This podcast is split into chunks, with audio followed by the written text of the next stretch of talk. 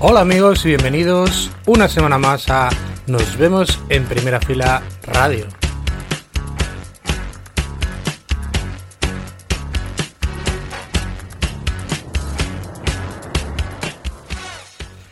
Esta semana tenemos dos invitados de lujo, tenemos a la banda Arde Bogotá y a la banda Belushi que nos van a contar un montón de cosas dentro de, nuestra sección Entrevistas desde el sofá que estamos haciendo obligados a, por el confinamiento este que estamos viviendo. Pero vamos a comenzar con una sorpresa que, de la que nos hemos dado cuenta hace, hace muy poco. Y es que el Festival de Eurovisión, que debía haberse celebrado el pasado 16 eh, de mayo, la final, eh, la verdad que al suspenderse, pues tampoco nos interesamos mucho en quiénes eran los, los candidatos. Y cuando hemos pegado un pequeño repaso a, la lista, nos hemos sorprendido con la inclusión del grupo Huberphonic, una banda de trip hop a la que seguimos desde hace un montón de años. Y este es su, su tema, su propuesta para este frustrado Eurovisión 2020. Ellos son Huberphonic y esto era Release Me.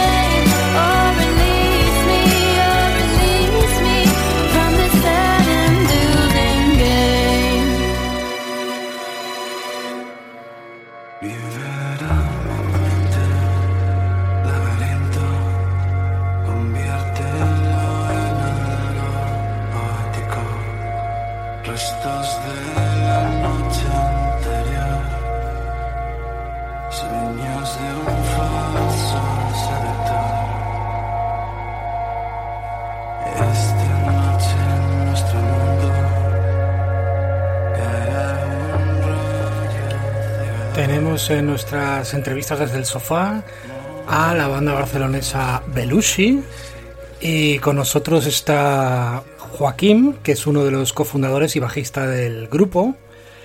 Y queríamos comenzar la entrevista preguntándole eh, si pensáis que ya está todo inventado en, en el terreno musical o todavía hay gente que os sorprende hoy en día por su creatividad.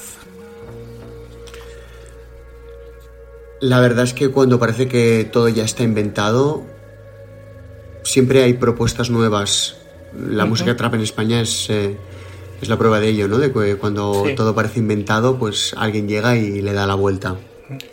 ¿Cómo os estáis planteando estos días tan, tan complicados con los temas de promoción de vuestro trabajo que lo habéis sacado recientemente?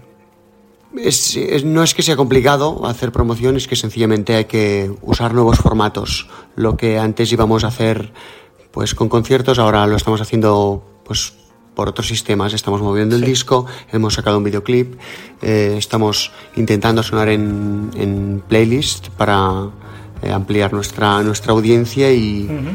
Eh, pero de momento no, no hemos hecho ningún directo en las redes. Aún no nos hemos atrevido con eso.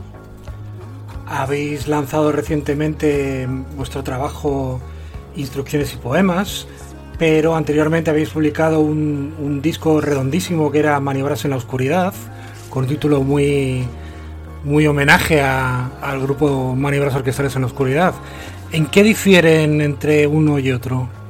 Siempre decimos que el primer disco fue un parto súper rápido, prácticamente sin anestesia, y en cambio este ha sido un infierno, una tortura eh, pero esto es algo que es un argumento universal. Al final todos los, eh, todas las bandas dicen lo fácil que es sacar un, debut, que al final es una mezcla de todas las cosas que te gustan y el segundo ya buscas un sonido más, más personal, más, más que te defina y bueno, ahí es donde tienes que enfrentarte a tus fantasmas y a toda una serie de cosas que bueno, hacen que el proceso de creación, a diferencia del primero, sea mucho más doloroso. Em, así pues, eh, yo creo que el resultado lo, lo, demuestra, ¿no? Em, a, nivel de sonido y a nivel de intención y, y de actitud y de color. ¿Te está gustando este episodio? Hazte fan desde el botón apoyar del podcast de Nivos. Elige tu aportación y podrás escuchar este y el resto de sus episodios extra. Además, ayudarás a su productor a seguir creando contenido con la misma pasión y dedicación.